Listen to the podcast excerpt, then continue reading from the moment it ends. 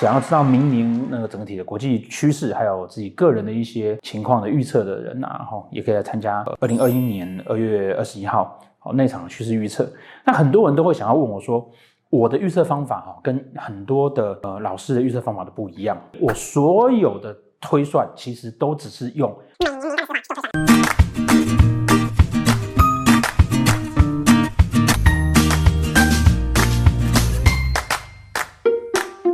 大家好，我们今天来介绍一个小小的技巧。很多网友都会问说啊，我们对于那个每个月的月运，或者是说每年的年运啊，哈，或者是说我公开每年我们都会办大型的那个整体的趋势预测这件事情，哈，哎，顺便公告一下哈，今年的在那个哎二月几号？几号？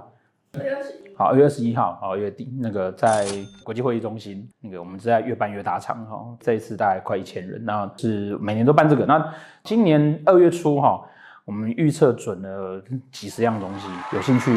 想要知道明年那个整体的国际趋势，还有自己个人的一些情况的预测的人啊，哈，也可以来参加我们那个二零二一年二月二十一号好那场趋势预测。那很多人都会想要问我说。我的预测方法哈，跟很多的呃老师的预测方法都不一样。好，因为呃一般的老师的预测方法哈，他们说推国运哈，大概就是拿那个一九一一年十月十号的甲子师，然后设一张命盘，然后用这张命盘去推国运。那这个东西很好笑哈，因为我们就先不讨论说一九一一年十月十号哈，武昌起义砰开那一枪哈，我常常开玩笑讲，那枪顶多只能说射精射出去而已。那基本上啊，中华民国还没成立。我们在讨论那个命盘的时候，它一定是用你出生的时间，因为命盘的概念是啊，当你出生吸第一口气的时候，你这个人才跟天地之间有联系起来哦，所以你要生出来嘛，不是射精就可以，这样不够哦。那武昌起义那一枪，顶多就是射精而已。那时候中华民国还没有成立，还没有完成，清朝还没有退位，所以一定不能用那个时间。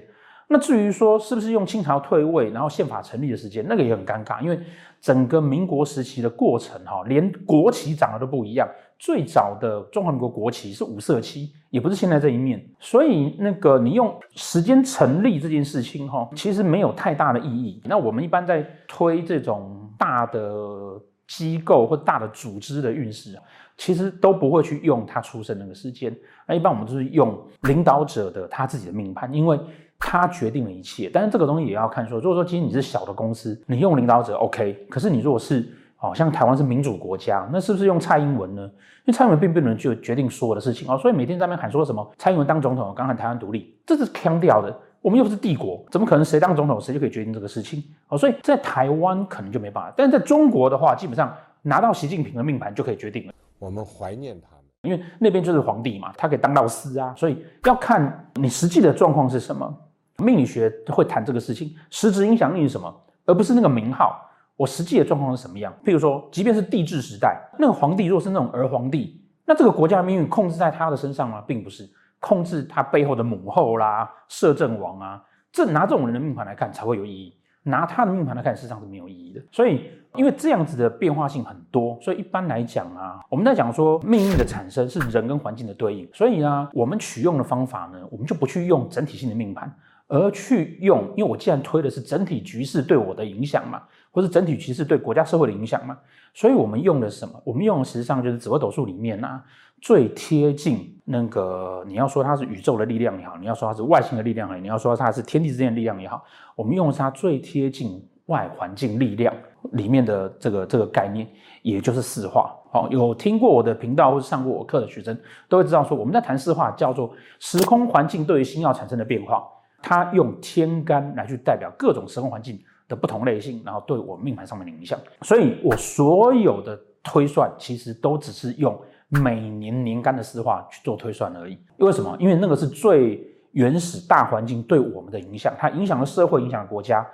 跟着影响了人。那这也是呃我们常谈到的啊。当今的紫微斗数呢，我们在学的时候都只会去谈说啊，这是一张命盘啊，我命宫在哪里，然后星曜在哪边。可是。其实斗数在明朝中叶以前，事实上它是分成两个大的系统，也就是宫位的系统跟星曜的系统。星曜系统来自于西方的占星学，也就是印度占星学；宫位系统来自中国的易经。它本来就是两个区块区分开来的。那占星学系统呢，会去大幅度的去谈啊，外界环境对我们的影响力，星象对我们的影响力。当然它，它它融入了当今的紫微斗数的时候呢，它跟易经做了结合。排除掉占星的问题之外呢，开始更贴近于不只是那个星象学谈的说外宇宙的星体对地球的影响，它更贴近于整体的人的社会人文的问题，去对环境的影响。我的每一个预测呢，都会去用这样的方法，因为人不可能脱于环境之外。因此呢，斗数里面本来就有这样的技术存在。那我们在推算的时候啊，可以把这东西抽离出来，让它最回归到紫微斗数里面最原始的。去谈环境对我们影响的部分，你想想看，譬如说，呃，明年是新年，新年文昌化忌，所有人命盘上面的刻文昌星全部都化忌，所以呢，你去想想看哦，命盘上有十二宫，十二宫里面呢，属于你自己的宫位有几个？命宫、迁移宫、官禄宫、财帛宫、福德宫，官禄宫的对面夫妻宫，十二宫里面呢、啊，将近七成有机会去碰到文昌化忌，因此呢，你几乎有高达。一半以上的机会，你文昌化忌是一种你对比自己的呃要求，对自己的理路，人与人之间的关系中间因为空缺而得到破坏，所以文昌化忌最简单的解释就是会被讲说有官非，官非我们常讲，官非其实就是一种我们之间彼此约定的破坏。既然明年所有的人都在文昌化忌，而盘上面所有的人的心都文昌化忌，而这颗文昌星会化忌碰到你属于你自己的宫位。高达了六七成的机会，那是不是我们就可以说啊，明年啊，大家都有官飞的机会，甚至我们就会跟人家讲说，哎，你要记得你明年哈要注意哈，那个不要乱停车啊，要注意人家的合约。那既然对人是如此，当整体的社会都是这个样子的时候，你想想看。你的那个，因为流月或者是流年，只要碰到你就开始啊，我怎么这么衰？我今天停车被开罚单了啊！我怎么这么衰？我今天跟房东出问题了啊！为什么那个我老婆本来要结婚了，可是她觉得说那个我们婚期这样搞不定，出状况了。这么多人都要烦恼这个事情的时候，那整体的社会是不是开始会觉得焦虑、焦躁，然后精神上面有问题？那我是不是就可以推断说，明年呢，大家都会希望这个社会会更有规矩一点？因为每一个人心中的规矩不断的被破破，都被破坏掉，所以基本上啊，单纯从紫微斗数星曜的体系里面，我们其实就可以去看出来说，当星曜在产生变动的时候，透过类同统计学的这种比率概念，你就可以推算出来，明年应该大体上的局势是什么样的，这样每一个人应该碰到什么样的状况。那就像我们常说的啊，什么事情呢？四化它都是从忌开始。我因为希望我的生活要更能够更有规范一点。因为我的规范被破坏了嘛，那相对来讲，我就会去追求那一年四化里面的其他东西。巨门星哈，其实代表内心的空缺感，所以我会希望我的空缺可以被弥补，可以有跟人家有更好的沟通，然后才不会产生人与人之间的一些问题。所以整体的那个运势的推算呢、我们用的就是这样子的方法，等于是把斗数里面呢外在环境对于我们命盘的影响，整体的单独抽离出来，然后。利用对星曜的细分去做分析，再加上对于环境的看法，比如说明年呐，哈，因为今年天象化忌嘛，天象化忌乱完之后啊，明年大家要重新定规则，所以明年呢，一定会有很多的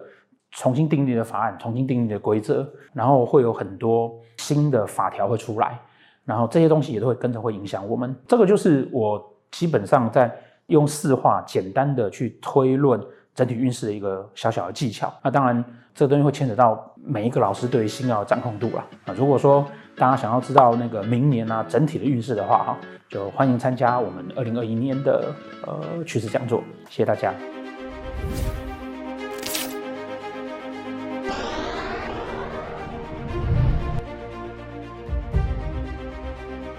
每日哈，今年哈至少会跟台湾啊再更加强军事跟外交关系，俄罗斯会开始介入中东的势力。